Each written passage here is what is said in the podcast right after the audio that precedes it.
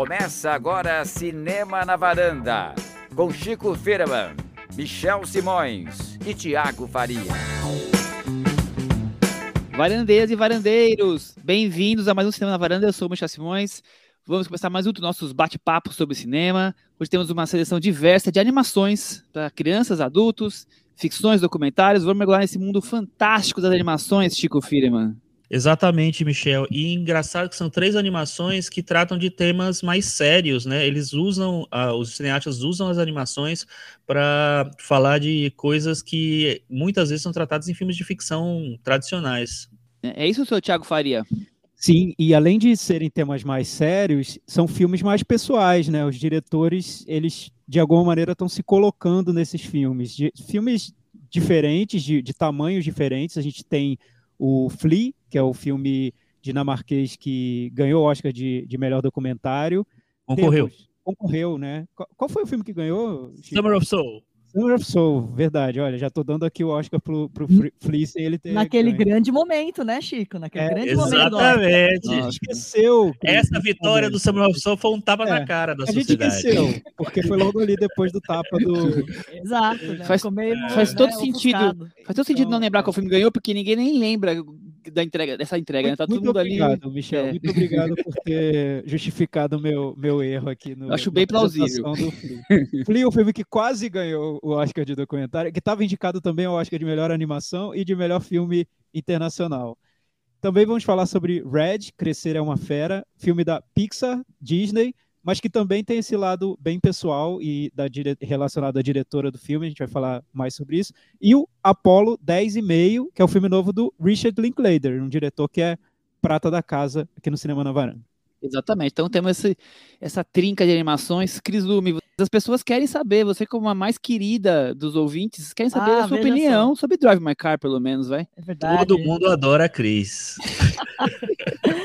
Não participei do, do papo do, do Drive My Car, mas achei muito interessante a vitória desse filme japonês, porque acho que a gente chegou a comentar um pouco disso. Na hora que vence o Parasita da Coreia do Sul, eu acho que já é um filme mais pensado para o mercado um pouco internacional, por mais que vai falar de, de coisas que, que, que toquem o, o, lado uh, oriental, asiático do filme. Já o, o, Drive My Car, eu sinto que ele, ele é um pouco mais para dentro, um pouco mais uh, raiz, vamos dizer, né? Um pouco mais japonês mesmo. O conto, na verdade, é um esqueleto, um fio condutor, porque ele vai fazer referência a, a outros contos do mesmo livro, enfim. E como todo mundo sabe, é bem engraçado porque o conto é curto, mas o filme é de, de três horas e, e, e, tantas. Mas eu gosto muito da, de como ele consegue transpor o que está lá no conto para o filme. Acho que ele consegue chegar na, na, em, em, quem são esses, esses dois personagens, como é a conexão que é estabelecida entre os dois, né? O, o que é a, a o que é a ansiedade de um, o que é a ansiedade do outro, o que o outro quer saber e que não consegue descobrir e que embarca literalmente nessa, nessa viagem, nessa coisa do não, não estar ao volante, não estar no controle mais da, da situação e de ter uma, uma outra pessoa que está guiando ele. Acho bem interessante. Muito bem, tá aí o comentário de Drive My Car. Vamos falar de Flea, nenhum lugar para chamar de lar. Esse é o título que ficou em português. O Thiago já citou aqui que ele foi indicado a três Oscars é, entrou na história por ter sido indicado a três categorias tão diferentes, a gente já falou sobre isso na, na, durante a premiação. O filme também ganhou o Festival de Annecy, que é o festival mais importante de animações, é só de animações esse festival, na, na França. Foi o filme de abertura do É Tudo Verdade, do ano passado, é, feito pelo documentarista dinamarquês Jonas Porrer Hamussen, que ele, eu vi a entrevista com ele, ele falou que ficou muito impactado quando ele fez Valsa com Bashir, e aí tem tudo a ver, é, resgatar o passado, né, de maneira um pouco mais barata, porque você reconstruir tudo não é, não é muito fácil, né? E, e, é uma maneira inteligente de revisitar o passado desse mix de animação e doc, né, Chico? É, é uma maneira que eu acho que dá uma, uma peculiaridade para o filme, né, para esse documentário. É engraçado que você falou do Vossa Kumbashi, e eu, na época que ele foi lançado, o Vossa Kumbashi, eu tive uma dificuldade de processar aquilo como um documentário porque como ele era uma animação também, ele abria muita possibilidade para para fantasia, para uma, sei lá, para um, um, tratamento não necessariamente factual. eu, eu fiquei resistindo a, a, a dizer isso é, uma, é um documentário também. E no Flea eu acho que fica, isso fica tão, tão claro, né? Porque é um, é um depoimento de, uma, de um, um, cara que é um refugiado sírio, é um cara perseguido também por afegão, ser homossexual. Afegão. afegão, desculpa, e também perseguido por ser homossexual. Então, essa coisa do documentário fica muito mais visível. Escolher um documentário, o formato da animação para realizar um documentário, eu acho muito, muito interessante. Tiago, e você? O que você achou dessa essa junção de animação com documentário, essa coisa de a partir da, da, dos depoimentos você nos traços reviver o passado? É, Michel, como você lembrou do, do Valsa com Bashir, eu lembro que teve uma época em que isso, essa ideia de tratar animação para temas mais sérios e documentais é, chegou a ficar um pouco em alta. Eu lembro de outro filme, o Persepolis, que também segue nessa linha, que eram memórias de uma menina transformadas num, num filme de, de animação. No caso do Flea, o que eu li sobre o filme é que foi uma estratégia para contar uma história que o diretor não teria conseguido contar de uma maneira mais convencional, como um documentário, porque é um depoimento de um refugiado, refugiado de, de, de, um conflito político no Afeganistão, que passou por vários países, viveu situações terríveis e essa pessoa, que é um amigo do, do diretor, daí vem o, o, lado muito pessoal do filme, é um amigo de adolescência do diretor. Esse, essa pessoa não queria se expor, ele não queria colocar a cara dele no documentário, não queria dizer o nome dele.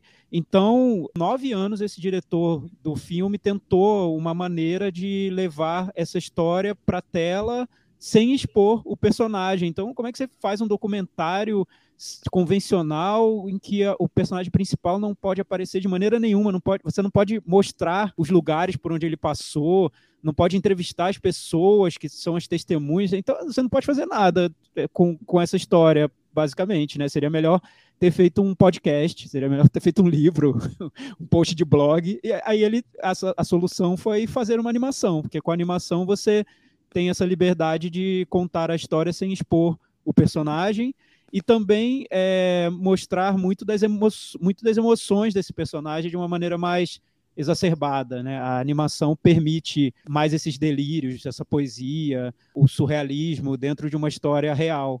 E daí a ideia de fazer o Flea dessa maneira. Foi mais uma estratégia do, do como contar essa história.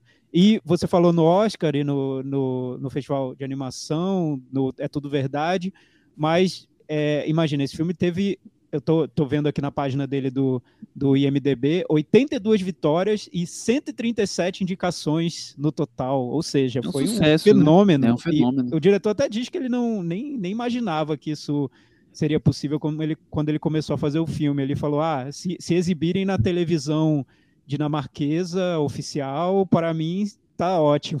E aí ele conseguiu muito mais. O que eu vejo é que foi uma para o filme foi uma feliz coincidência é, para o filme, né, ter sido lançado num período em que esse tema da dos refugiados está tão em alta, né? Porque ele, ele entrou na corrida do Oscar exatamente num período em que a guerra da, na Ucrânia estava explodindo e, e, a questão dos refugiados era voltou a ser a grande questão no mundo, talvez a, a questão principal ou uma das questões principais. Esse filme é um filme sobre um refugiado. Então, eu, eu imagino que tenha sido essa coincidência o que, o que provocou o grande impacto no filme. É, eu, eu, também na entrevista eu, eu, achei interessante ele falando que quando ele apresentou o filme pronto pro, pro personagem, né? Ele, ele falou: Ah, legal, mas não vejo nada demais, porque a minha vida que eu tô vendo aí, acho que ninguém vai se interessar por isso. E eles estavam super ansiosos uh, na primeira exibição oficial, que foi em Sundance, aí que o filme explodiu, e aí eles falaram, não, realmente o filme é, é especial de alguma forma. É, eu, eu também acho muito legal essa ideia, tanto do, do, do Walter Bashir, como o Thiago lembrou bem do Persepolis, de você recontar o passado em forma documental através de animação, porque você não vai ter as imagens que você gostaria, né? Então, quer dizer, você cria, é, mas com um um depoimento ao fundo, tornando isso um documentário, mas você cria o, o passado, né? E é uma maneira barata, né? Porque você tá só ali com o desenho, não que a animação seja barata, mas assim, ir até os lugares, refilmar, tentar achar, né? E fazer aquilo documental. Então eu acho bem interessante. Agora, falando do filme especificamente, toda a força do filme tá no peso dramático da narração mesmo, né? Tá ele ali. É, o filme todo é, é narrado com, com as lembranças dele, né? E é que as, as imagens em si são um apoio importante que vão ilustrando tudo que ele está contando. Algumas delas são sequências muito fortes, por exemplo, aquela sequência do McDonald's na, em Moscou, ou a, a, cena da corrente de ouro. Eu acho que ele consegue ali ter, ter não simplesmente o papel de preencher visualmente, mas ter uma criação cinematográfica mais interessante. O, o restante eu já acho que é bem complementar, assim, então, é, nessa ideia de, de reviver, né, de, de permitir a gente mergulhar nessa via crucis que vive o personagem desde criança, tentando é, sair da, da, Afeganistão e encontrar com um dos irmãos que mora na Suécia, né? E, a, e toda a saga da família para tentar fugir do, desse sofrimento, né, Chico? Exatamente. É engraçado que quando a gente fala, já falou algumas vezes do Boston Compachi, eu acho que é uma comparação muito justa. No ano passado, o diretor do Vossa Combashi fez um filme também de animação que é sobre a Anne Frank, né? Uma personagem, inclusive, que já ganhou Oscar e tudo. Só que ele não teve nenhuma, nenhuma divulgação. Eu acho que ele não chegou nem a ser distribuído nos Estados Unidos por conta. Eu não vou dizer que é por conta, mas assim, é, eu acho que o sucesso do Flea, a maneira como o Flea foi recebido assim e colocado em todo lugar. O filme se espalhou realmente, foi, foi indicado em vários prêmios. Meio que minou um pouco as chances desse outro, desse outro, dessa outra animação que era é, de um diretor que talvez tenha aberto o caminho para o Flea existir. É, eu achei curioso isso, assim. Mas voltando para o filme, eu, o tom de depoimento, como você falou, Michel, é o que mais me pega no filme, porque é realmente é uma, é história de vida sendo contada como se estivesse sendo contada para você diretamente, né?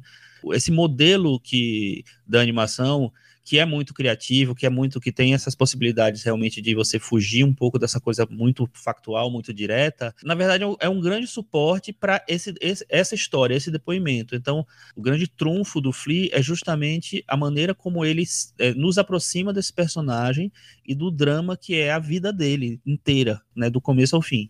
Tiago, e você? História de refugiado, um cama fade, ser gay no Afeganistão, tem muito, muita questão aí que ele trata, né? Tem. Eu concordo com o Chico sobre o que seria, para mim, o principal do filme, que é, é nessa narração que ele encontrou para o filme, na maneira como o filme é contado, ele aproxima muito o personagem do espectador de uma maneira quase bem franca, assim, é, como, é, realmente como se fosse uma conversa do, do, do personagem. E, e, eu li que o diretor tem uma formação tanto de documentarista quanto de documentarista para programas de áudio, né? Dá para ver isso no filme, porque isso para mim é o, é o trunfo dele até comparando mais com Valsa com Bashir, eu acabei comparando, Valsa com Bashir é um filme de guerra, né, um filme sobre memórias de guerra.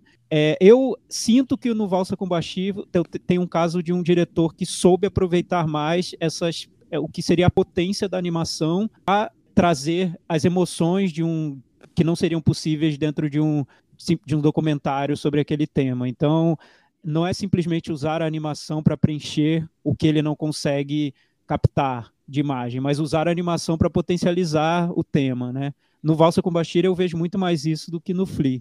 No Flea eu vejo um tema muito forte, uma história que é forte também. Então, assim, se você quiser saber sobre o drama de um refugiado, tem vários filmes que contam essas histórias e o Flea é um deles e então recomendo que você veja, porque é uma história muito forte sobre um refugiado. Mas eu, eu sinto que é um filme que se apoia muito nessa importância da, da história que ele tem na mão, da, na importância do depoimento e, e não faz muito mais que isso em termos visuais, de animação, além de ir preenchendo essa, essa história que ele tem. E além de, disso, eu, eu, sinto que é um filme que tem muito essa, essa necessidade de ficar assinando embaixo de, de posicionamentos que me parecem óbvios, né? É claro, todo mundo é, é contra os, os horrores que os refugiados passam, isso para mim está claro. Ninguém que assistir a esse filme vai ter alguma dúvida em relação a isso. E o filme fica batendo nessa tecla a todo momento todo mundo é contra o, a violência que, o, que, os homossexuais sofrem no mundo, pelo menos dentro do grupo de espectadores desse filme. E o filme bate nessa tecla a todo momento. Então, esse tipo de, de redundância na maneira como o filme tenta passar a mensagem me incomoda um pouco e também é, a muleta que ele usa na animação. Mas, claro, para quem quer ver um filme sobre refugiados, é um tema muito importante nos dias de hoje, o Flea cumpre o papel. Ah, eu discordo de dizer que é uma muleta. Eu entendo, entendo o que você está falando. Eu também acho que ele não usa as possibilidades da animação como, como poderia. Ele é diferente do Boston Kombashi na concepção da animação. É, muita gente acha que ele foi feito em rotoscopia, mas ele não é. Ele é, é um, ele é desenhado à mão a partir da, da referência das entrevistas que foram gravadas realmente. Então não, é, não foi desenhado em cima dele, foi desenhado assim, o cara ficou olhando e, e desenhou à mão. Eu, eu, eu, concordo com você, eu acho que na, é, as possibilidades da animação são muito mais limitadas nesse filme em relação ao, ao Voz com Bashir ou a vários outros. Mas eu acho que, como o Michel falou lá no começo, assim, foi a, é, é, é a forma que ele consegue materializar muitas coisas que não que seria meio que impossível contar numa ele prefere uma, uma animação pé do chão, digamos assim, né, da história, né? Não, não vai muito para magia, para fantasia, né, para uhum. ilusão. Exatamente, assim. E, e, agora, e eu acho assim, eu concordo com o Thiago quando ele fala que é, tem muita mensagem que, que ele está querendo reforçar ali. Às vezes são mensagens que talvez já, já estejam muito é, sólidas, não, que não precisasse ficar martelando tanto. Mas ao mesmo tempo é muito difícil, eu acho, fazer um filme que trata dessa coisa do refugiado, que trata da perseguição contra o homossexual e não e não cair nesse nesse discurso assim é muito acho, eu acho que parece talvez pareceria que que não, o filme não está comprometido o suficiente assim eu concordo eu acho que às vezes tem mensagem demais mas ao mesmo tempo eu não sei se existiria uma solução no formato que esse filme tem, no, no, tom que esse filme tem, de sair um pouco dessa, dessa coisa. E no final das contas, não deixa de ser uma coisa boa também, né? Dar esse posicionamento em relação a, a esses temas. É, eu, é. Eu, eu, eu, acho também, Chico. Eu, eu fiquei pensando nisso enquanto eu, eu assisti ao, ao filme, porque eu vejo que é um filme que cumpre o que ele quer fazer, mas quando eu terminei de ver o filme, eu pensei, será que não era o, o que o filme tem de bom não seria o projeto e não necessariamente o filme em si? Porque o projeto é bom, né? A gente, eu acho bom um filme que vai uhum. contar essa história que, que precisa ser contada no momento em que é, é, o, é um dos grandes temas em discussão no mundo, a, o drama dos refugiados. Então, me, me, parece que é um pouco um filme que ganha o jogo antes de, de, de que a gente precise ver o filme, entendeu? O filme Entendi. já está com o jogo ganho. E aí, o que, que ele tem, além disso, né? Enquanto você assiste ao filme, o que, que ele tem a trazer? É isso que, que me incomoda um pouco, porque eu não vejo ali o, o, diretor fazendo grande coisa, como, como um diretor de animação, ou até como um diretor de, de cinema, de documentário mesmo. Não, não, não vi o, o que, que ele traz dele para o filme, além de ser de, de, de, materializar esse depoimento forte que ele tem, e, e enfim, é, e é necessário, é atual, ok. Mas, além disso, o que o filme tem a partir do projeto que eu não vejo. É, então, acho que ele é, ganha, no, é ele falei, ganha de, de, saída já. É como eu falei no começo, né? Ele é. Tá tudo. A história é muito forte, né? E isso deixa a gente impactado. Mas assim, como um filme, olhando todos os aspectos, ele é bom, mas assim, não me deixa assim, nossa, incrível, né? Que, que, que um filme inesquecível. Eu acho que fica inesquecível o, o peso que esse personagem viveu, né? E, e o, o quanto isso vai vai te martelar, né? E pensar em tudo que ele passou, família, Rússia, passaporte, sofrimento, volta, Estônia, sabe? Tudo que passa por ele, essa história toda é muito impressionante, né? E aí a, a animação tá ali só para enriquecer nossos olhos, para não virar um, um podcast, né? É, tem, tem, até um ponto que eu acho até que me interessa mais que, que toda a narração da, das tragédias, que acho que o filme está mais interessado nisso, em narrar ponto a ponto tudo que o, que, a, que o personagem viveu. Mas aquele ponto do, do personagem conseguiu resolver a vida, mas ainda não se sente bem, né, ainda não se sente em casa de, de nenhuma maneira, é, esse ponto eu, é o que mais me, me, me toca no filme, na verdade. E, aliás, o, o, título em português dele, que eu achei até explícito demais, que é Nenhum Lugar para Chamar de Lar.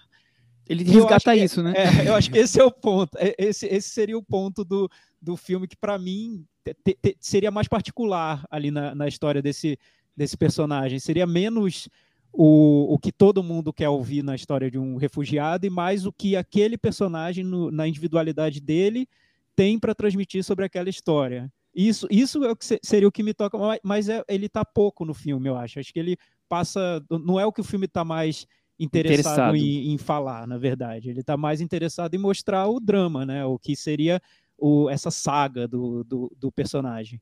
Mas volto a dizer, é, é interessante para quem se interessa pelo tema. É isso aí. Chico, algo mais? Não, acho que é isso. Eu concordo com vocês é, em relação ao filme. Acho que ele podia ser mais. É, explorar mais todas as possibilidades. Talvez criativo, é, né? É, criativas mesmo, de formato. Geralmente, o que me interessa mais em documentário, tanto em documentário como, quanto em animação, são aquelas que ousam um pouco mais, que, que mexem um pouco, trazem um pouco de linguagem, é, trabalham um pouco a linguagem. E eu acho que o Free, ele, ele cumpre os papéis, assim, é, é muito interessante que seja um uma animação, esse documentário, mas eu acho que ele, ele, ele tem um limite, assim, até onde ele vai, né? Ele, ele, eu acho que ele meio que se segura em muitos momentos, assim. E aí, gente, o filme vai ficar na varanda, vai cair ou vai ficar pendurado? Para mim fica. É, para mim fica, fica mais pelo tema que pelo filme. É, eu, eu, fico um pouco dividido em relação a ele. Fica ele, quase pendurado, quase ele, caindo. Ele ficou, então eu também deixo ele aqui, está aqui muito bem posicionado na varanda. Vamos mudar de assunto, então vamos entrar no mundo Pixar, que falamos já tantas vezes aqui no podcast. Red Crescer é uma fera. Esse foi lançado diretamente na Disney Plus, né? Não foi para os cinemas, se eu não estou me engano, né? Em ou foi pro cinema, Chico, você lembra? Não foi, não, não foi. foi né, e aliás, tem, tem, uma polêmica sobre isso, porque dizem que a Disney tá, tá menosprezando os filmes da, da, da Pixar, Pixar, né? Estão deixando os filmes da Pixar pro, pro streaming e, e não estão querendo lançá-los no já, cinema. Já é o é segundo na sequência, é. né? Que, que... É, o Luca foi assim também. Luca, né? é verdade, verdade. Bom, é, o Red é dirigido pela uma chinesa radicada do Canadá, a Domichi.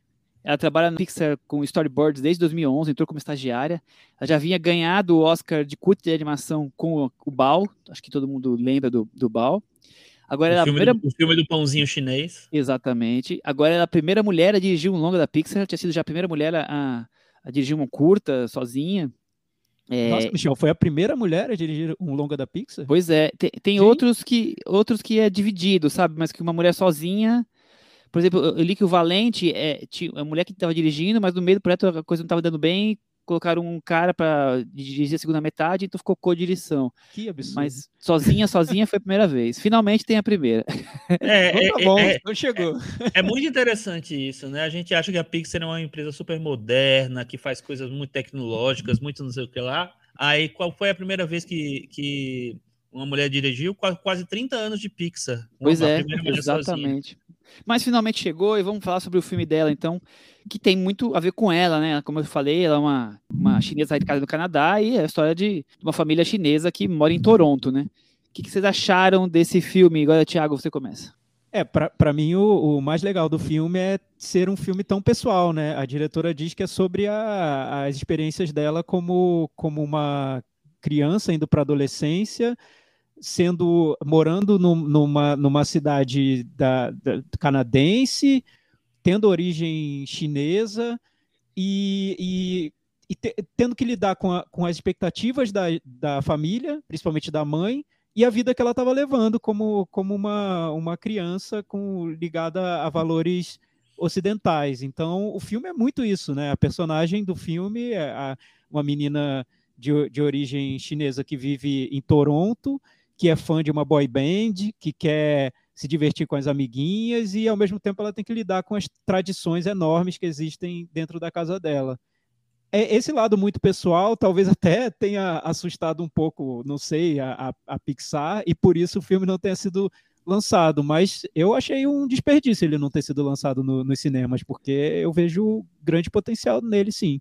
Eu também acho, Chico, e você?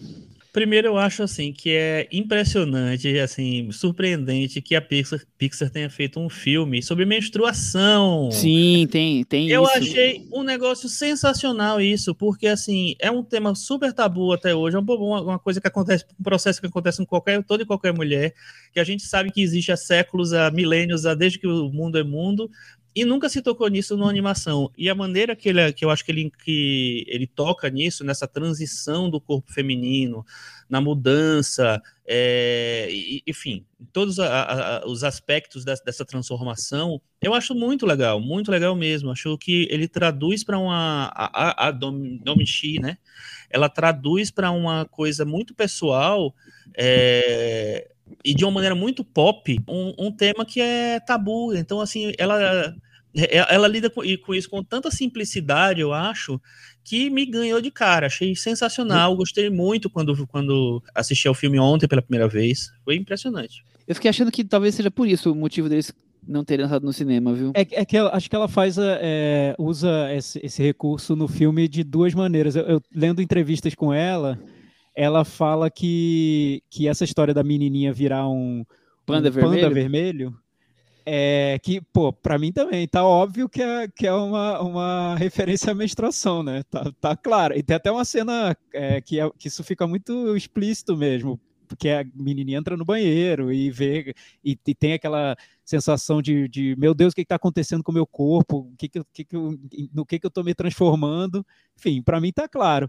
Mas a diretora diz que isso foi usado muito mais como como uma metáfora para o momento em que a, a, criança já não é já não é aquilo que, que é, a, é a família dela, que já é algo totalmente diferente, que tem uma, uma particularidade dela que ela precisa entender e precisa lidar. Então, acho que é um recurso que é usado para esses dois objetivos, né? O da é. menstruação, que ficou mais escondido, porque eu acho que a Pixar não, não iria bancar totalmente um isso, sobre né? o tema. Sim. Da, mesma ah, maneira gente. como, da mesma maneira como o Luca, né, que a gente falou aqui é. no podcast, que o Chico falou, pô, maravilha, um filme sobre homossexualidade na infância. Opa, acho que não é isso que eu só queria falar. Né? O, o, o Red também, eu acho que fica uma mensagem um pouco ali menos é, clara e outra que seria mais clara. É, fica com o pano vermelho representando ali as transformações e explosões da puberdade, né? Não é sutil, Isso, mas exato. acho que é bem funcional. Eu acho que é uma maneira legal de lidar com, com esses dois temas, né? Que estão super interligados, um faz parte do outro, na verdade, mas assim, eu achei bem legal trazer tudo isso. E como você falou, é, além de, disso tudo, de mostrar esse momento de transformação, é, tra tratado um grupo de adolescentes apaixonados por uma boy band, que divide o tempo entre, uma, entre a escola, as primeiras paixões, as obrigações familiares, brincar com o seu Tamagotchi, né? e a complexidade que é uma possível relação mãe-filha, né? O quanto complexa isso pode ser, no caso delas é, é uma relação bem explosiva, né, o Chico? É, eu não acho que fique tão subentendido não a história da, da menstruação. Eu acho que, que inclusive, é bem claro. Inclusive, ela fica com o cabelo vermelho, né? Um spoiler, pequeno spoiler rápido. ele, ele marca muito isso, assim. E eu acho interessante, porque ele usa esse período da, da vida de qualquer mulher para falar de, da, das transformações mesmo, da, da, de chegar na fase adulta. Não é somente uma coisa de mudança do corpo, é de amadurecer mesmo, de é, entender o mundo de outra forma, é, lidar com a a, quando chega aquele esquadrão de chinesas lá, gente, é, é um negócio impressionante.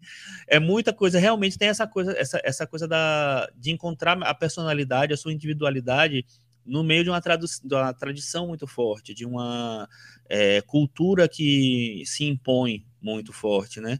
Eu, eu gosto muito de, de, é, dela eleger esse período, esse momento da vida da, da criança, da adolescente e tal, é, para poder falar sobre esses temas, trazer essa, essa questão desse embate cultural mesmo, assim.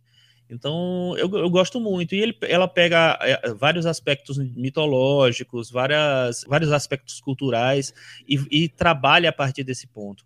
Eu, eu, realmente fiquei encantado. Eu achei bem, bem bonito como ela, ela faz isso. E é um filme super legal, super fofo de assistir. É um filme é gostoso de assistir e um filme que tem uma leveza que eu acho muito muito importante para poder lidar com essas, com essas questões. Super, super. É, além de tudo que a gente já falou aí da, da questão do panda e das relações aí com menstruação, com puberdade, e essa coisa da, da mãe e filha, né? Eu acho interessante como a animação traz uma garota que ela é tão diferente perto da família e longe, né? Ela, é, com as amigas ela é mais livre, faz um monte de coisa.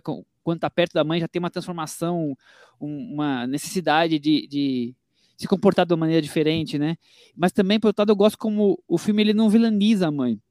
É, ela pode ser ali é, a coisa do conflito, ser odiada pela filha em alguns momentos, mas o, o ela vai conseguindo se adaptar de alguma forma é, é a entender essa nova geração. Não vou dizer entender, mas assim chega um, um, ponto que, em que se encontra uma maneira de, de sobrevivência, o que seria o ideal em todas as famílias, né? Porque é, é, o choque de gerações sempre é uma coisa complicada. Então eu gosto como a mãe, ai, a mãe me pode, a mãe deixa eu fazer as coisas, mas em algum momento o filme não, não a torna uma vilã, né? Aquela coisa mais rebelde que a gente vê em tantas famílias, Thiago. É, esse lado da relação mãe e filha é, é bem forte no filme. Me lembrou o Luca mesmo, porque o Luca era um filme mais que parecia mais simples da, da Pixar por tratar de temas que geralmente não são tratados com tanta sutileza em animações. As animações vão para o mirabolante, para o espetacular. São, são quase essas animações da Disney, eu digo, né? São, são quase blockbusters de, de cinema. Então, é difícil quando, quando uma animação desse tamanho fala sobre temas que são considerados, mas que não são, na verdade, temas menores. Não são temas menores. Então, Luca, um filme sobre amizade entre, entre meninos, não foi para o cinema. E agora o, o Red, um filme sobre transformações de uma adolescente numa idade muito específica, relação dessa adolescente com a mãe, também é, é tratado como algo de para o streaming. E eu já vejo como o contrário. Eu, eu acho que são filmes que dessa fase da, da, Pixar mais me interessam, né? Porque você nota um, uma disposição de tratar de, de, de temas que acabam é, dizendo respeito ao público infanto-juvenil, mas que geralmente não, não chegam no, nos, nas animações de, de, maneiras tão pontuais, assim, um filme sobre esse tema, sobre uma menina nessa faixa etária.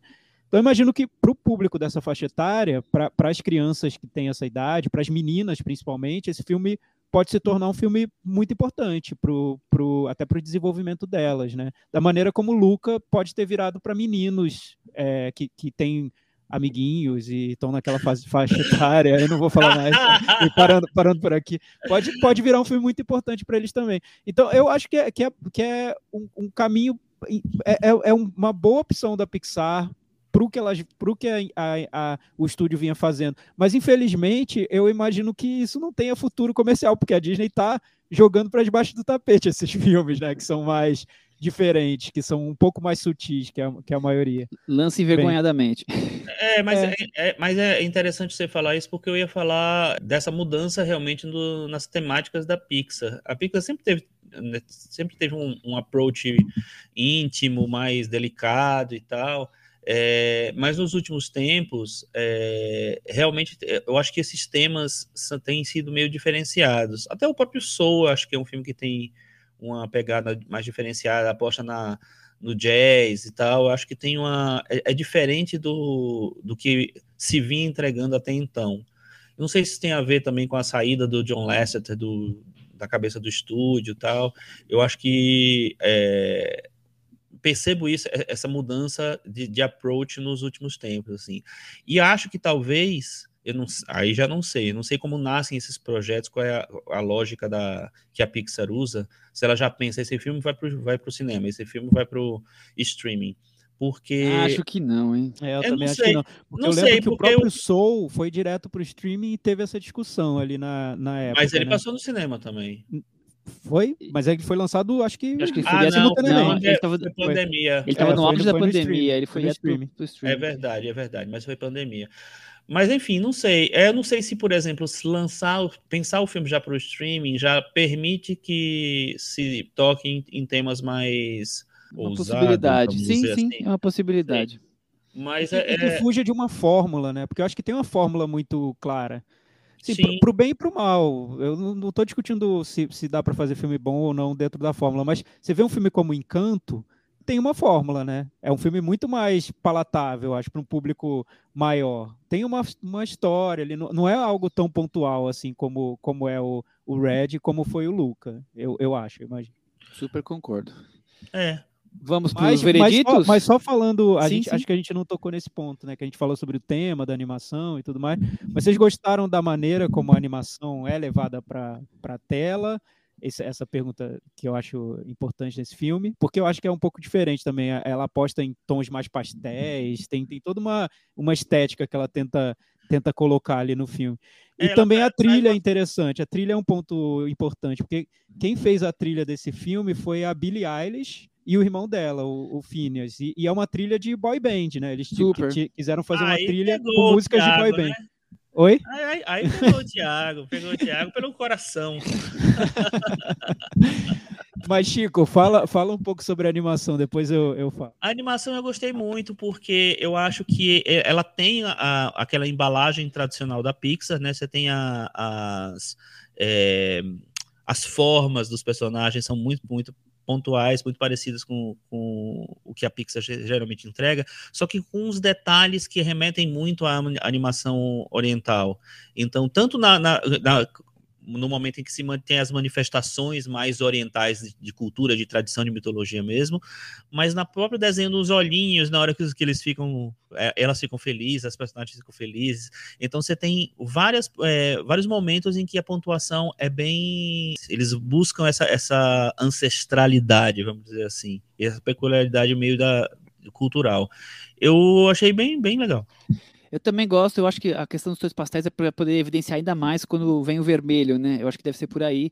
E, e como a DMX já, já vem da Pixar desde que ela começou, então ela tem envolvimento no Incríveis 2, Bom Dinossauro, tem envolvimento em vários, não vou lembrar todos agora que ela participou, então ela já vem desse universo Pixar, então a gente está familiarizado com o, o tipo de personagem humano que eles constroem ali, né? É, e com relação à trilha, eu gosto bastante, acho bem legal.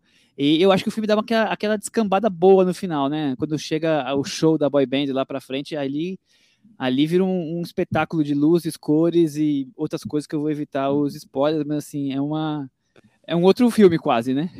Por sinal, é. o, o Phineas é um dos dubladores de, do, dos boy bands. Tá, Isso, exato. Eu acho, acho que eles se empolgaram com a, o Phineas e a Billie Eilish se empolgaram com a ideia de fazer música para boy band, porque eu, eu acho que o resultado, é, acho que eles podem compor para uma boy, boy band mesmo, ficou bem, né, tá, não, não, tem, não, tem, não tem nem muita ironia ali no, na ideia. E eu, eu li que a diretora pediu para que eles não zoassem as boy bands, né, que fosse algo mais uma boy band, uma trilha para uma boy band, plausível, né, que poderia existir. Então é, ele fica ali, é, dá para ver que tem um lado cômico na maneira como eles criaram as músicas, mas não é um, um, um não é destruidor, não é, não é demolidor, é só as boy band, né? só, só, só, como curiosidade, a, a boy band da, da diretora que ela usou como que ela tinha como referência na idade que, que a personagem do filme tem foi o NSYNC, o, o a boy band do Justin Timberlake. Então é, seria. Mas hoje, claro, a, a, a, referência de boy band são as boy bands coreanas, do, do K-pop. O filme acho que tenta pegar mais um, esse público de hoje, né? Criando uma boy band um pouco mais. E músicas também um pouco mais nessa linha. Ligado ao K-pop, sim, total. É, e, e, sobre a animação em si, eu, eu até li que ah, não tem nada demais e tal. Mas eu vejo sim um trabalho ali para criar uma animação que seja quase um, quase um papel de carta de criança, sabe? De menina aquela coisa bem fofa, com aparência fofa, mas aos poucos você vai vendo que não é tão, tão cor-de-rosa assim. Eu gostei. O, o, impacto que o filme tem logo no início, quando, quando as personagens aparecem e você vê aquele, aquele, aquelas cores nesses tons pastéis, isso eu, eu acho que, que o filme marca bem o, o que é o, o conceito visual dele. Eu, eu, eu achei interessante, sim. Eu não, não reclamo da, da animação. Não, não acho que seja genérico, como, como muitos falaram. Então, o Red Crescer uma Feira ficou na varanda? Fica, na minha varanda ele fica. Todo mundo é Fortowner, então. Todo mundo. e, e, e, apesar de que eu concordo com o Michel, ele, como sempre nos desenhos da Pixar, e também falei sobre isso no Luca, ele dá uma descambada quando ele precisa amarrar uma trama de aventura, é, né? No final sempre, né? É, porque precisa fazer, né? Precisa ter a trama de aventura e aí eu acho que o filme, aí sim eu acho que ele fica mais simplesinho do que poderia que ele vinha sendo eu também. Mas eu, eu tinha entendido que o Michel tinha falado de descambado no sentido de mudar o tom das cores do filme, das Sim, luzes. Mas, mas também descambado no sentido de, tipo, nossa, virou uma é, farra virou... do boi ali, sabe? Ficou, ficou simples. Né? É. Virou uma animação mais simples. Fica uma coisa mais comum, coisa que não é. vinha acontecendo até então. Olha, só uma curiosidade, um dos, eu acho que é o pai da, da personagem, é, é interpretado né, na, no vocal pelo Orion Lee, do First Call. Muito olha. bem, olha aí, tá vendo? Chega de, de chineses na, em Toronto, vamos agora para Texas, anos 60, vamos falar de NASA, vamos levar as pessoas ao espaço. Apollo 10,5, o nova animação do Richard Linklater, que já fez outras com esse formato que já foi comentado aqui no episódio hoje de rotoscopia, de você filmar em live action e depois desenhar sobre as imagens. Aqui ele está resgatando muito provavelmente um pouco da experiência dele de criança, né? Já que ele nasceu no Texas, é, então ele com certeza assistiu pela TV os lançamentos das, das naves, das Apolos, que vocês acharam dessa visão saudosista, Thiago Faria, do Linklater? É, o, o, é um filme autobiográfico mesmo. O Linklater diz que é sobre a infância dele em Houston, Texas, porque, imagina, ele nasceu em 1960, então, lá no, em, em 69, é, acho que ele tinha 9 anos. O personagem deve ser um pouquinho mais, mais velho, o personagem principal. Imagino que ele tem uns 12, 11, não sei. Mas é, ele quer mostrar um pouco como era essa, essa ideia de viver num lugar onde, que era o centro do mundo naquele momento, que era o lugar onde tinha, tinham a, as experiências espaciais da NASA, e ao mesmo tempo era um subúrbio americano típico, né? Não tinha nada demais, então tinha essa dualidade, um lugar simples, mas ao mesmo tempo extraordinário. E, e, aí ele cria uma trama, que é uma trama de fantasia, que seria quase uma trama dessas de, de realidade alternativa, né? A NASA vai atrás de uma criança que é o personagem principal do filme, para fazer experiências na, espaciais. Enfim, é uma trama de fantasia, mas ele para, ele, ele começa a contar essa trama de fantasia e diz: Ó, oh, mas eu queria antes contar como era a minha vida nessa época. E o filme é basicamente o filme inteiro sobre como era a vida dele naquela época. Um filme sobre o cotidiano, sobre memórias de infância. Enfim, é, nesse ponto eu acho que ele foi, ele me surpreendeu, porque eu esperava muito mais um filme sobre essa questão, essa fantasia que ele está criando, e menos um filme tão pessoal do, do Linklater. E se, se bobear, é o filme mais pessoal da carreira do Linklater, diretor de Antes do Pôr do Sol, Boyhood, enfim, vários filmes que foram importantes no, no cinema americano das últimas décadas, e agora ele está lançando uma animação para Netflix nessa, nessa, nesse formato da rotoscopia, mas também usando outras técnicas de animação ali misturadas, e que acaba sendo um, um filme de memórias dele, né, do, do Linklater. Enfim, é isso. É isso, né, Chico? Você espera que vai ser um, um filme sobre um garoto indo para a Lua e tem, tem essa, essa coisa da, fantasia, mas é basicamente sobre o American Way of Life, né, dos anos 60, um mergulho no estilo de vida, tem muito sobre o entretenimento que eles tinham na época, como eles brincavam, a configuração da dinâmica familiar, ali vai é, ocupa mais espaço do que a história da NASA, né? É, você sabe que eu demorei muito para ver esse filme. Eu estreou na Netflix, eu fiquei com um pouco de preguiça. É, Nunca tenha conf... preguiça do Linklater, vai por mim. Confesso, confesso. Fiquei com um pouco de preguiça lá. Eu disse, ah, Apolo 10 e meio, né? Sabe lá o que, que vai ser isso e tal. Beleza. Aí vi para a gente comentar aqui. E adorei o filme, achei muito bom, achei é, que o Linklater usa esse, esse ponto de partida com muita sabedoria para poder falar, tra trazer para um, essas questões pessoais que vocês falaram bem. E, é, e acho que ele faz isso com um carinho tão grande assim pelos personagens. É um filme tão adorável, sabe? É, e tão simples, é uma narrativa muito simples. Ele não o, o, se, se utiliza de muitos é, subterfúgios dramáticos ou, ou, narrativos. Ele é muito simples na maneira como ele conta as coisas. Ele vai passando de um assunto para o outro. Tem um momento que ele fala da rotina da televisão, o um momento que ele fala da rotina dos jogos. Então, e, e ele, ele para mim, ele, o roteiro é de uma fluidez assim invejável, assim. E é um cara que já me pegou com muitos roteiros, mas que roteiros que iam para várias outras coisas. É, roteiros que, tem, que tinham muita filosofia e tal. Eu não acho que esse filme tem filosofia. Eu acho que ele tem uma nostalgia, mas ele administra muito bem essa, essa, essa volta aos à, à infância, à adolescência e tal. É, e é muito simples na maneira como ele, como ele trata isso. E isso me cativou do começo ao fim. Eu fiquei ligadão no filme. Chico, é. isso, é, aliás, é, é um, é um, traço que me impressionou muito no filme, porque o Linklater, como disse o Chico, ele fez filmes já muito filosóficos usando essa, essa técnica de animação. Waking Life é o, é o principal, né? Quando a gente lembra dos filmes que ele usou a, a rotoscopia, que era um filme só sobre filosofia, personagens filosofando sobre os sonhos, sobre a vida, sobre o sentido da vida e, e tudo mais.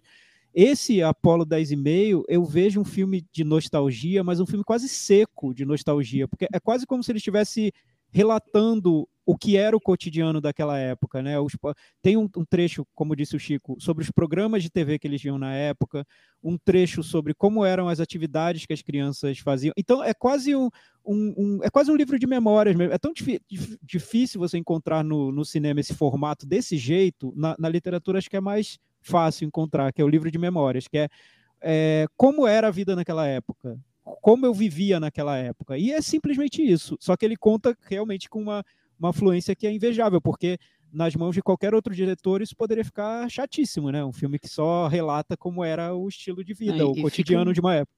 E fica um delicioso, como se nós estivéssemos abrindo o livro de memórias dele e, e, mergulhando junto, né? Eu também fico bem encantado com tudo que ele faz ali. E uma, uma das coisas que mais me chama a atenção é tem, que ele consegue trazer esse quê de magia das nossas vidas, das nossas ilusões, sabe aquelas ideias meio estapafúrias que todo mundo passa pela cabeça? E só pela nossa cabeça que nunca nunca dividimos. Então, quem nunca imaginou diálogos intensos com alguém, ou você dando uma entrevista para não sei quem, ou você ganhando o que você faria ganhando loteria, sabe essas coisas que só você cria no banheiro, é, quando vai dormir, é como se fosse um filme que passa na sua cabeça que nunca vai se realizar. E aqui tem essa a coisa da magia da NASA, né, dos astronautas, é, assunto que parava o país naquela época, né? Então, para mim, ele representou isso. Eu nunca tinha visto no cinema. Você pegar essas coisas mais malucas que né, passam pela sua cabeça, que você às vezes fala assim, por que eu tô pensando isso? E para no meio de tão absurdo que tá a tua cabeça, e ele coloca isso no, no filme, com, com tudo isso em torno, né? Com todo essa, esse livro de memórias, com toda essa, essa corrida espacial acontecendo, a vida comum, o pai que trabalha na NASA, mas não é um emprego chave, né? Assim, é, desse que vai, vai, aparecer na TV. Então, é, essa coisa saudosista, eu gostei muito desse molho todo que o, Linklater é, entrega para reviver aquela década dele. O, o, o, pai é muito engraçado, né? Um personagem muito divertido, assim. Eu gostei muito, porque tem umas horas que ele reage só com a cara, assim. É muito bom. É, o que eu achei que o, que o filme tem, assim, ele, essa coisa de ter um tom um pouco, quase nada impostado, assim, ou nada impostado, é, me surpreendeu, inclusive, na narração que só eu, eu, tive que procurar quem, é, quem, era o narrador, porque eu não reconheci que era o Jack, o Jack Black. Black. Porque é. o Jack Black, ele, tá, ele se despiu do Jack Black, assim, é, do personagem Jack Black ali, e fez uma narração super super simples, super, vamos dizer, comum e tal, e, e eu acho que isso combina totalmente com a proposta do filme, que eu acho que é um filme que também que, onde o, o Linklater se, des, se despede assim de, de, várias características que a gente conhece dele, de, é, de realmente filosofar sobre a vida e tal. É engraçado que o, o você vai esperando um filme mais mais não, não, vou dizer posudo, que eu não acho que o Linklater é posudo, mas só tá vindo a palavra filosófica que eu já repeti mil vezes, mas enfim, é isso mesmo. É... Ele é mais simples, né? Ele, é, ele te vê como ser mais complexo, simples. né? É, é, é, mais descritivo, quase, né? É, é bom descrever. E, é. É, é, engraçado, eu estava até me perguntando por que o Linklater fez esse filme, né, hoje, nos dias de hoje. E é, e é justamente o momento. Porque a Netflix que... deu dinheiro. É, pode ser. E aí ele falou: ah, não tenho, não tenho ideia nenhuma, vou falar aqui sobre. Vou, vou relatar como era a minha infância. pode ser também. Eu, eu até estava lendo que, o que está acontecendo com esses diretores dessa geração do Linklater que estão fazendo filmes mais nostálgicos sobre a própria. É, adolescência, infância. A gente teve o Paul Thomas Anderson fazendo o Licorice Pizza, Agora a gente vai ter o James Gray com o, o Armageddon Time, que também é um filme nostálgico, que vai estrear no Festival de Cannes, e o Linklater fez o, o Apollo 10 e meio. Muitos, é, até filosofando sobre isso, falam que ah, é um momento tão terrível para o mundo, né, que que é melhor olhar para trás, porque não tem, não tem nem, nem muito como olhar para frente agora, tá? V vamos falar sobre, sobre uma época em que as coisas pelo menos eram, é, eram mais interessantes, existia utopia, sonho, e hoje é, não tem mais o que dizer. Enfim, isso alguns filosofam nesse sentido. Mas o que eu pensei vendo o Apolo 10 e meia, é que me parece muito mais um filme que vem numa tentativa de simplesmente mostrar, no ponto de vista do Linklater, é claro que é um filme sobre ele, sobre a infância dele, como eram as coisas na época em que ele vivia, porque eu sinto uma tendência hoje de reescrever a história. As pessoas querem é, contar a, a, vida, primeiro esquecer a história, né? A, a, o mundo existe a partir do momento em que eu nasci. Então, a vida, o Exato. cinema, a política, tudo existe a partir do momento em que eu nasci, que eu estou no mundo. Então, esses valores que, que hoje são importantes para mim são os valores que sempre foram importantes. É, acho que eu, isso é uma tendência que eu acho terrível do, do momento que a gente está vivendo, mas existe. E eu vejo nesse filme quase uma, uma uma, uma reação a essa, a essa tendência, porque é como se o Linklater virasse e falasse: olha, eu vou contar para vocês como era quando eu era criança, e é totalmente diferente dos valores que vocês vivem hoje, que vocês acham correto, E era muito bom, eu gostava muito da minha infância. Era, era, era, eu cresci muito daquele jeito, é, foi, muito enriquecedor para mim viver daquela maneira. Mas como é, é, a minha infância, né? Aí ele mostra que as brincadeiras entre crianças eram brincadeiras super violentas, super agressivas, e tudo bem. Né? A programação de TV era de uma maneira que era politicamente incorreta para os padrões de hoje, tudo bem também. O, enfim, até chegar num ponto em que ele faz questão de mostrar que as, o café da manhã das crianças tinha muito açúcar, e, e tudo bem, entendeu? Então é como se ele falasse: olha, apesar de vocês quererem que a história seja do jeito que vocês querem que ela seja, a história que eu vivi foi essa aqui. E eu gostei muito de ter vivido. Isso é um negócio que me toca muito nesse filme. E faz, para mim, esse filme muito atual, porque é uma reação a uma tendência de apagamento da história. Então, o Linklater simple, simplesmente relata como era a infância dele. Doa quem doer. E era boa a infância, no ponto de vista dele.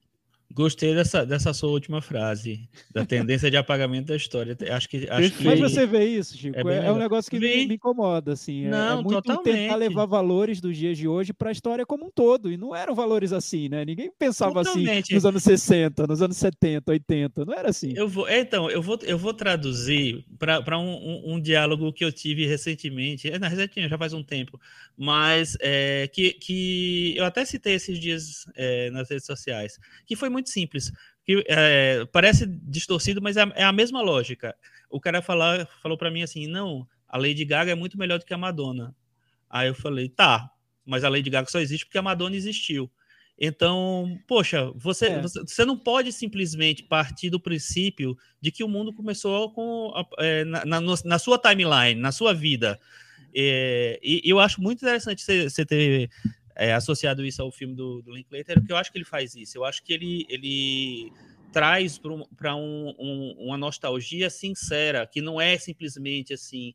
É, a nostalgia pela nostalgia, que é uma coisa que incomoda às vezes, que fica é, bobo. Eu acho que ele traz para uma, uma. Acho que ele tem conteúdo para trazer nostalgia, não e, só, e não, só é, não, é a nostalgia, a nostalgia do, da correção do, do, passado, né? Porque o, o, que, o que a gente vê hoje, a, a, a Netflix vai fazer um filme de nostalgia dos anos 60, e vai, um filme sobre um colégio nos anos 60. Aí tem que preencher esse filme com 50% de personagens negros, porque hoje é exigido que. Mas não era assim na época, não era assim na escola que o cara viveu, e não era assim no mundo, infelizmente, né? Uhum. Não era uhum. assim, e que bom que mudou, mas não era assim.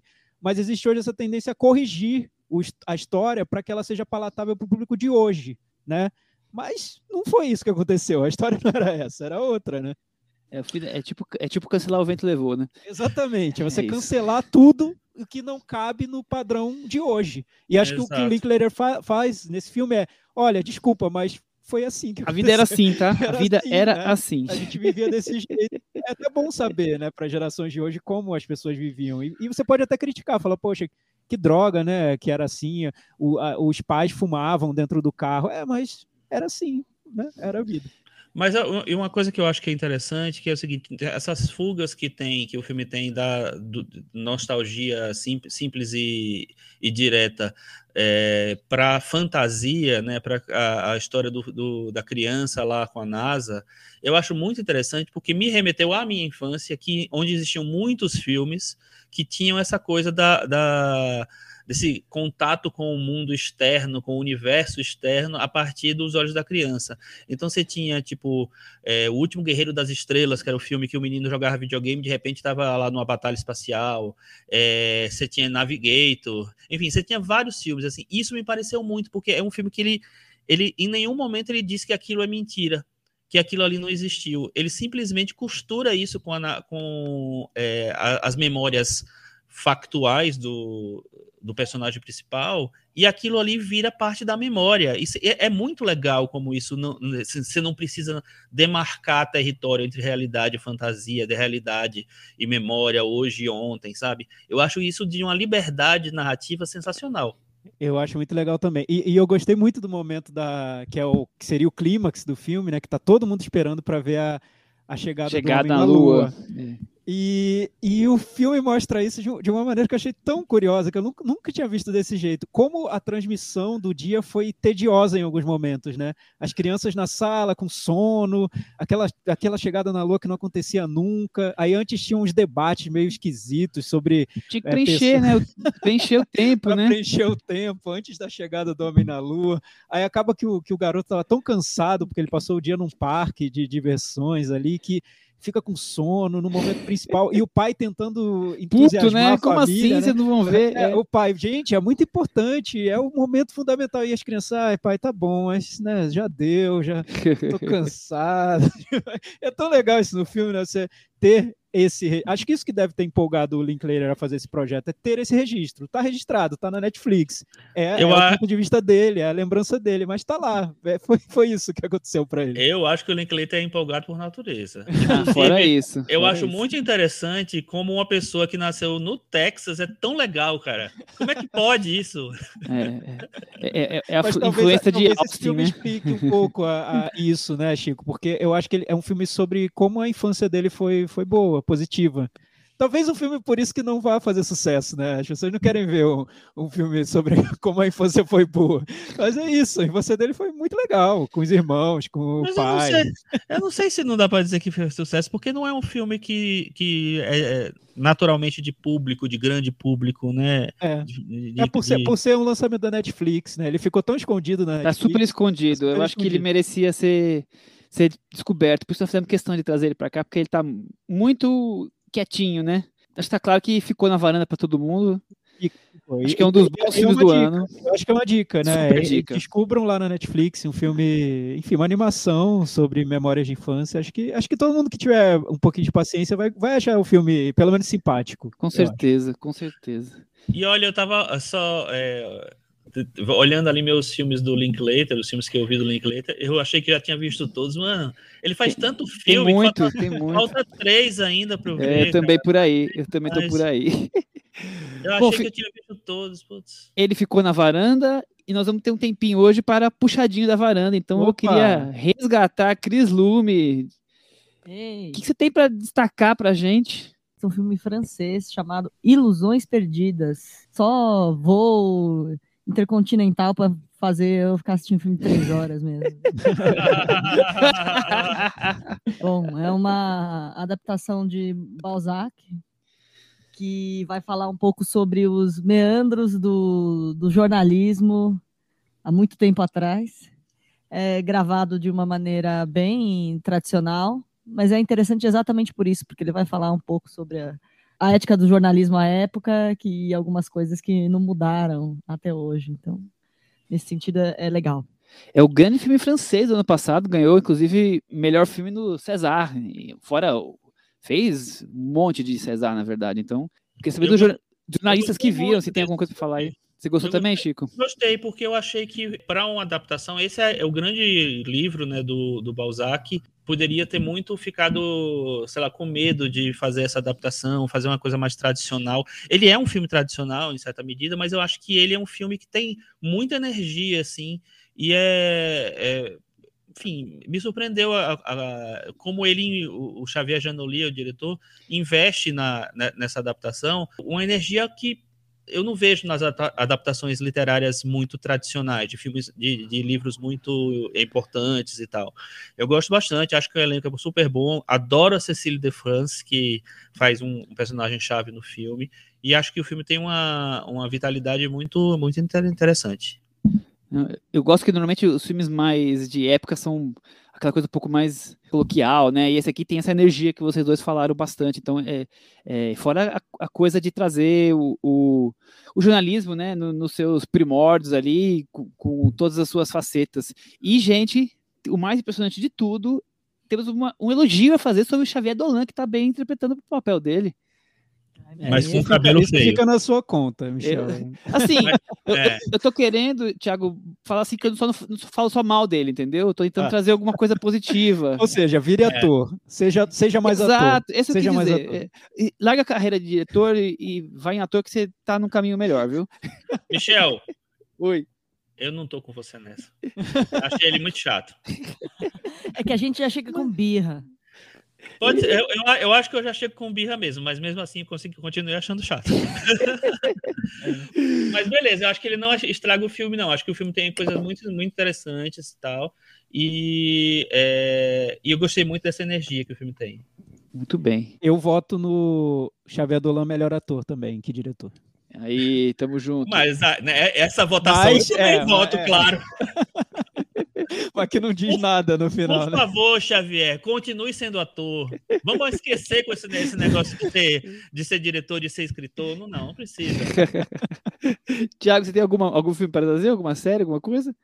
Vou indicar uma série que, que estreou na Apple e que acho que é curiosa para quem gosta de cinema, porque é uma grande produção da Apple e que tem o diretor, um diretor que virou queridinho do, do indie americano, que é o Kogonada, que é o diretor do Columbus e do After Young. O Columbus é um filme que eu, que eu gosto um pouco mais que o After Young. After Young eu, não rolou para mim um filme mais, mais problemático. É. É. Eu um achei filme, um filme de ficção bosta, científica. Achei chatíssimo. Então, mas eu gosto muito é, do Columbus, mas tudo bem. É, o Columbus Também. eu gosto. E, e, o After Young tem esse problema de ser aquela ficção científica que, que, quer ser muito filosófica, mas que não tem muito a oferecer. Não tem muita coisa lá dentro, né? Pelo menos foi o que eu. Oco, que bem eu oco. É. Esse, esse projeto da Apple, da Apple chama Pachinko. É uma adaptação de um best-seller e é uma, um novelão da Apple. Se dá, se dá para dizer que tem uma, uma novela da Apple, tipo o Pantanal da Apple, é o Pachinko. Então, é uma superprodução com... Inclusive, Pachinko é Pantanal em inglês. Pantanal. Não, é em coreano, né? É o Pantanal em coreano. É em coreano. É, é, uma, é uma série. Não, não é. É, é, é seriam casas de, de apostas. Casas de. Aquelas casas de cassino e apostas de jogos. Pachinko é um, é um, é um, tipo de, de, de local no Japão bem conhecido, assim, para esse tipo de coisa. Isso, exato. E, e, e, é uma, uma série que é muito sobre as diferenças culturais entre Coreia e Japão, porque são personagens que são refugiados da, da Coreia e vivem no Japão, e, e personagens que também saem do Japão e vão para a Coreia. É uma saga de, um, de uma família que, que tem muito. É, passa por, por várias décadas.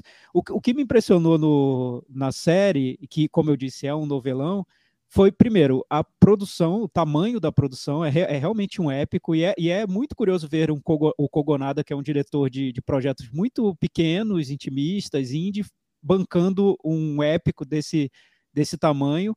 E eu gostei muito da maneira como ele, ele, ele assume o tom de folhetim sem, sem vergonha, sem medo de ser feliz. É, é um, uma série que eu acho que é bem envolvente por mais que eu tenha tentado resistir no, num primeiro momento, simplesmente taxando como, como um, um grande folhetim que, apelativo, mas não, ele, ele trata desses grandes temas emotivos, sentimentais, de uma maneira que eu, que eu acho que é bem, bem digna mesmo e, e, e, e com, com uma força grande. Você assiste aos episódios no, no, no sexto episódio, quinto, quarto episódio da série, a nossa ombudsman que está participando pouco do programa Alemaruti, já estava se debulhando em lágrimas.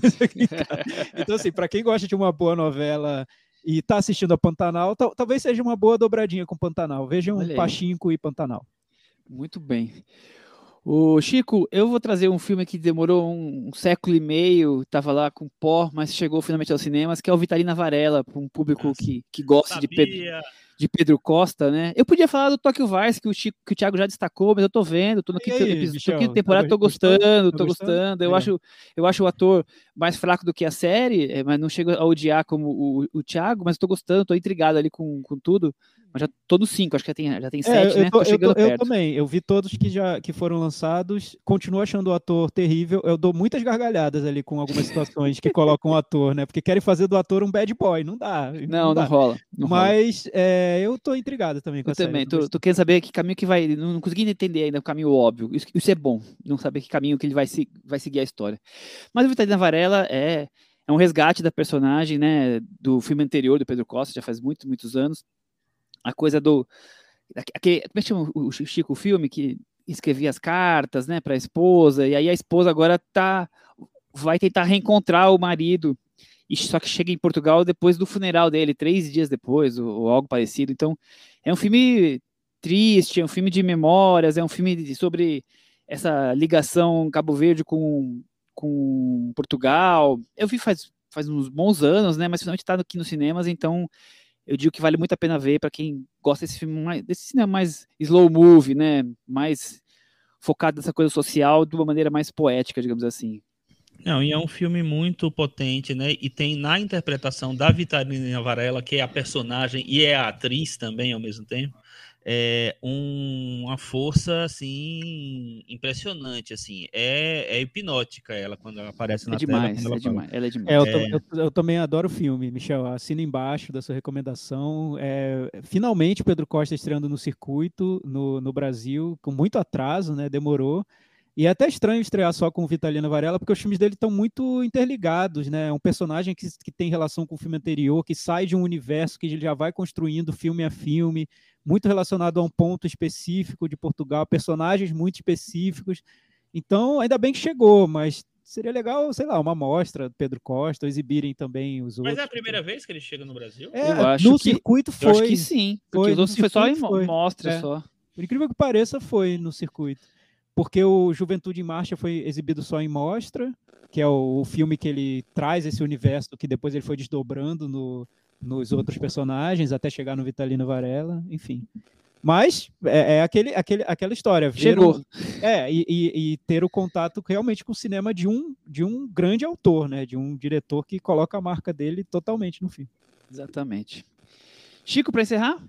Olha, eu vou recomendar um filme que eu não acho que ele é perfeito, mas eu acho que ele tem umas um- uma narrativa tão envolvente que me, me pegou. Ele chama Zola, é da diretora Janixa Bravo. É, é um filme que é baseado. O mais, o mais curioso dele é que ele é baseado numa série de tweets que uma. Acho que uma garçonete, se não me engano, fez é, em 2015, que conta a história de uma stripper indo para para Flórida e vivendo uma aventura muito no submundo, assim tal. É, é um filme que eu acho que, que convence muito pelo, pelas interpretações. Tem a, a Taylor Page, que fez o, a voz suprema do blues. Ela é a pe- perso- personagem título, ela tá muito bem no filme. Tem a Riley Keough, que faz a amiga, parceira dela ali na, nas aventuras, e tem o Coleman Domingo também. É um filme que mostra de uma maneira muito é, curiosa, divertida e, e atraente assim essa essa essa incursão da personagem pelo submundo, assim, vivendo coisas completamente fora da casinha. Eu acho que vale dar uma, dar uma assistida. O filme tá na HBO Max. E para encerrar aquele grande momento, Chico, Cantinho do ouvinte. com o Thiago Faria. Cantinho do ouvinte, espaço para os comentários dos nossos varandeiros lá no cinemanavaranda.com. Nessa edição passada a gente falou sobre Drive My Car, sobre Roda do Destino, a pior pessoa do mundo, Pequena Mamãe, mas lá no Twitter o Vincent Cessering pediu para a gente falar sobre o filme do Michael Bay, Ambulância. É, acho que nós vamos A dar gente não WO, colocou- né? Vamos, WO, é, né? quem Alguém sabe, viu? né? Ninguém Eu- viu, né? Ah, o Chico Eu vi. viu. E aí, Ah, Chico, vale Eu vi palhinha pro nosso E eu vou de encontro a todo mundo que tá achando o filme delicioso, incrível, fantástico. Que, que emoção, que carrossel de emoções esse filme. Achei não. Por Achei quê, Chico? Eu O achei que que fraco, achei genérico. Eu acho que, a- acho que a, a grande história do, do Michael Bay é que, assim, eu acho que ele tem a mesma pretensão que nossos amigos Christopher Nolan Denis Villeneuve têm de fazer filmes grandiosos. Só que o grandioso no, no aspecto do Michael Bay, no, no- pela visão do Michael Bay. Ele quer fazer uma coisa muito pop e grandiosa, assim. Só que eu acho que o filme ele tem, um, tem problemas sérios, assim. Eu acho que quando ele precisa de roteiro, não é um filme que precisa de roteiro, mas quando ele precisa de roteiro, ele só, só consegue é, usar esse roteiro num- numa escala muito inflada. Então a- as cenas são muito grandes de roteiro, os diálogos são muito grandes para chegar numa conclusão que ah, é aquilo ali, sabe? A- a- as cenas não se justificam, eu acho. É, e quando ele não precisa de roteiro, que é quase sempre, eu acho que ele cai naquele conto de que muita edição é boa edição. E aí, para mim, isso não funciona. Assim, eu não acho que o filme tem que ser muito editado para ele ser bem editado. Então, eu acho que filmes que são mais é, orgânicos, que são mais simples. Os filmes do Larry Cohen, que eu acho que é uma- tem uma, é, são uma inspiração, talvez, para esse filme. O, o Larry Cohen tem um filme chamado Ambulância também, A Ambulância. É, o filme que eu sempre uso como, aspe- como exemplo de um, de um guilty pleasure que eu adoro, que é, acho que vai ser o, o grito do meu, da minha vida inteira, vai ser o celular, um grito de socorro, que é um filme que ele aperta o play e ele sai na velocidade máxima e foda-se o mundo, assim, tá lá, vou vou fazer essa brincadeira rolar, assim. Eu acho que ele não tem essa liberdade, o ambulância. Eu acho que o ambulância fica preso nessa coisa de fazer muitas explosões e muita, não sei o que lá, de gerar muita, muito impacto visual, e para mim ele caiu da varanda feio. Pois é, então tá, tá respondido. Dado... A gente não vai precisar passar por isso então, né, Michel? Não, não, escapei. Mas eu vou ver, eu vou ver. E depois eu. Quando eu chegar no streaming, talvez. Assista aí e quero saber sua opinião. Você vai gostar, só pra me contrariar. Ah, eu nunca, nunca te contrario, Chico. Isso não, é, você não me é contraria. É, o, Caio, o Caio Moraes, nosso ouvinte fiel, deixou um comentário lá no blog sobre o Tokyo Vice, né, a série que eu amei odiar, estou amando odiar, odiando amar, sei lá, mil coisas. Ele disse o seguinte: o piloto é super bem dirigido, o elenco japonês também é bem bom, mas a presença do Ansel Elgort apodrece qualquer série, sem contar que ele está super cancelado. Eu não, nem sabia por que, que ele está cancelado. Também não. Tá não, ele tem umas acusações de abuso, de, de... Eu nem sabia. Era só é, me faltar isso. É. Quem diria, né? Tá, enfim, tá, sei lá o que tá acontecendo com esse Elgort. Era tão bom moço, é, enfim. Ah, é, que aí, o menino do Flash, né? Que também tá todo. É. Funhanhado. Bem, Funhanhado, exatamente. Aí o Caio diz que não perdoa a série que escala mal o protagonista e isso é indefensável. É, eu, eu tenho que concordar com ele, porque né, o protagonista seria justamente aquele que vai nos carregar pela série, pelos episódios. É muito difícil comprar o, a interpretação do Ansel Elgort. Bem difícil. Mas, não, enfim. Mas, mas, tá, mas, mas tá legal, a trama tá legal. Não, eu acho que, acho que encerramos aí. Encerramos, Michel. Encerramos. Tchau. Tchau. Tchau.